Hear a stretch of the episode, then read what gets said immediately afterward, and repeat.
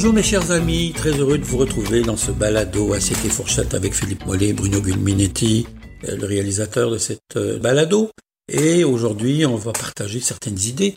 On va surtout, je vais vous parler de quelque chose qui va vous amuser. Parce que quand on parle de gastronomie, c'est large. C'est un terme très large. Moi, pour moi, la gastronomie, ça peut être une pomme de terre, euh, une variété de pommes de terre particulière qui est très douce. Il y en a plein. Hein. Je peux pas, je vous les nommerai pas parce que je ne veux pas vous faire un cours sur la pomme de terre. C'est pas l'objectif, mais une pomme de terre particulière que l'on fait à la poêle et qui est beurrée et tout. Bon, donc il y a ce genre de produit qu'on va retrouver, une bonne tomate avec euh, un filet d'huile d'olive, un peu de fleur de sel, euh, un, bon jambon, par exemple. Pour moi, ça c'est de la gastronomie. C'est ce qu'on appelle le, la gourmandise euh, gastronome, si vous préférez, pour pas être coupable, hein, les plaisirs non coupables, mais c'est aussi un bon pain frais, croustillant. Alors, n'y a pas besoin d'aller chercher de la truffe, du foie gras, puis, du caviar pour avoir de la gastronomie. Hein. C'est, pour moi, c'est très tout à fait relatif. Mais aujourd'hui, je vais vous parler des erreurs de la gastronomie.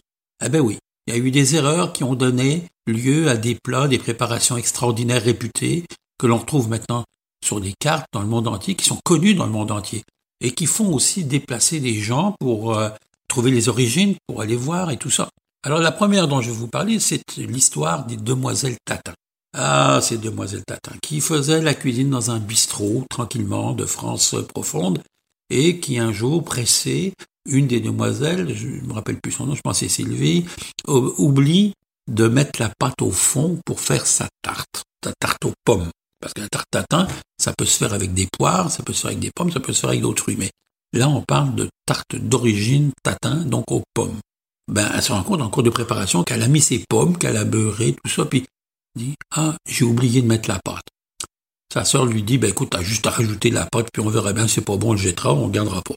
Elle met la pâte sur le dessus des pommes qui ont été déjà caramélisées, on met ça au four, on attend 25 minutes, et là, on sort la tarte. La pâte a croûté sur le dessus, elle se pose des questions, comment je vais faire pour démouler tout ça?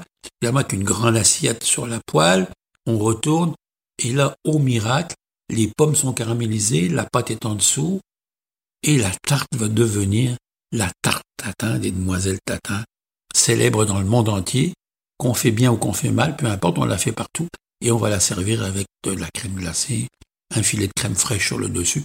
Donc, c'est devenu quelque chose de célèbre qui, au départ, est parti sur une erreur. Imaginez-vous. L'autre produit dont je vous parle, un produit que vous connaissez, j'en suis certain, même si vous ne l'avez pas mangé, vous le connaissez, c'est le Roquefort. Le Roquefort, c'est un fromage de brebis qui nous vient de, de l'Aveyron, des régions en France euh, avec la, la chaîne avec la chaîne de, montagne qui date de l'époque jurassique. Et pourquoi je vous parle de ça? Parce que c'est très important, c'est sur les plateaux du Causse aussi, il y a des ce qu'on appelle des fleurines.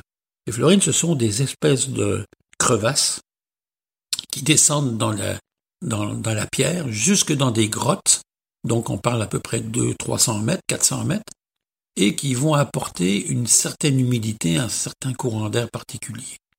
Et pourquoi je vous parle de ça? Parce que c'est ce qui va faire donner au roquefort en fait une humidité pour créer le Penicillium roqueforti. Penicillium roqueforti, c'est pas c'est pas de la pénicilline. Là. Pensez pas que là vous allez manger un kilo de roquefort puis vous allez vous soigner si vous avez une infection. C'est pas ça. Bon, c'est quand même c'est une base. Et un jour, suivant la légende, on dit qu'un berger faisait, parce que dans la région, il y a beaucoup de brebis, il y a beaucoup de moutons. C'est une région donc aride et où, euh, évidemment, on peut pas avoir toutes les variétés d'animaux, mais en l'occurrence, les brebis et les agneaux, les moutons, ça donne très bien dans cette région. Et un berger faisait du fromage, comme on en fait beaucoup dans la région, et évidemment, mettait son fromage dans la cave à affiner. Et là, il avait oublié du pain de seigle à côté. En revenant quelques semaines plus tard, il s'aperçoit que le pain de seigle est devenu tout bleu et que les fromages ont pris des moisissures un peu partout, sur la surface et à l'intérieur. Et imaginez-vous, là, le Roquefort était né. Donc on s'est rendu compte que le Penicillium roqueforti avait imprégné le fromage, donc le fromage de brebis, et avait donné un goût particulier, donc l'adoucissant et créant ce fameux Roquefort que l'on connaît aujourd'hui. Un conseil, quand vous mangez du roquefort, il y en a, il y a beaucoup sur le marché, mais servez-le avec du beurre. Le roquefort a besoin de beurre, un peu de gras, et vous le servez avec un, un bon pain croûté, là pourquoi pas un pain de seigle ou un pain ordinaire, mais vous allez voir que vous allez vous régaler. Alors, vive le Roquefort créé avec euh, par l'erreur d'un berger qui oublie son pain de seigle à l'intérieur et qui a donné cette moisissure. Puis la dernière, ben c'est pas c'est pas des bêtises que je vais vous dire, c'est une vraie bêtise. Une bêtise, c'est une confiserie qu'on appelle aujourd'hui, qu'on appelle depuis toujours d'ailleurs la bêtise de, de Cambrai. C'est un c'est une histoire cocasse qui est arrivée où euh, Émile Afchin, c'est un commis à Cambrai, dans cette ville, qui euh, fait de la confiserie. Mais lui, là, il se trompe tout le temps. Et puis, il fait des erreurs. Il met le sucre avant ça, il fait ci. Bon, peu importe. Finalement, il se trompe. Et là, il fait, il fait cuire ses bonbons parce que c'est dans une confiserie. On fait les bonbons dans des grandes bassines de cuivre. Et là, on se rend compte, le patron arrive et dit, mais qu'est-ce que c'est que t'as fait, là? C'est, tout bizarre, c'est de toutes les couleurs, c'est, n'importe quoi. Et il dit, ben, je me suis trompé. Finalement, pour pas les jeter, le patron de la confiserie dit, ben, je vais donner ça à mes clients, comme ça, on les jettera pas. Et là, surprise, à Cambrai, tout le monde parle de cette bêtise. On appelait ça une bêtise parce que c'était une bêtise ah, euh, qui a été faite. Et c'est devenu aujourd'hui une tradition que tous les confiseurs refont. Et c'est devenu la bêtise de Cambrai qui a traversé les civilisations, qui est connue dans le monde entier et qui, comme erreur, faut le faire, c'était quand même pas une vraie bêtise. Ah, je vous dis des fois. Bon, on termine avec les légumes racines pour l'hiver. On en a déjà parlé, mais Là, c'est vraiment le temps de les stocker parce qu'il ne nous restera plus beaucoup de temps pour les trouver. Le salsifis, le salsifis, c'est qu'on peut retrouver aussi sous, un autre nom qui est un peu différent d'ailleurs, le scorcenaire. Hein, sont des produits qui euh, sont très prisés dans l'Europe, mais pas beaucoup ici. Par contre, je vous dis, achetez des salsifis au marché, il y en a en ce moment. Vous les épluchez, vous les cuisez dans une eau un peu citronnée pour éviter qu'ils noircissent avec du sel, et vous allez voir, vous allez le faire sauter à la poêle avec des fines herbes, c'est absolument délicieux. Toutes les variétés de carottes, on parle de la carotte boule, les carottes de couleur, euh, les variétés de carottes, peu importe, sont, des légumes racines qui vont se garder très très bien aussi, très longtemps. Euh, et puis ça, ça vaut la peine parce que c'est toujours bon, c'est toujours frais, c'est toujours agréable. Le panais aussi, j'aime bien le panais. On néglige le panais, mais vous devriez pas parce que c'est intéressant à découvrir, même dans un bouilli ou même une salade. Donc intéressant. La racine de persil qui est un peu comme une carotte blanche là. Alors ça aussi, ça s'épluche et puis ça se cuit. Donc toutes ces racines, moi je vous ai déjà donné un truc, je ne sais pas si vous vous en souvenez au début.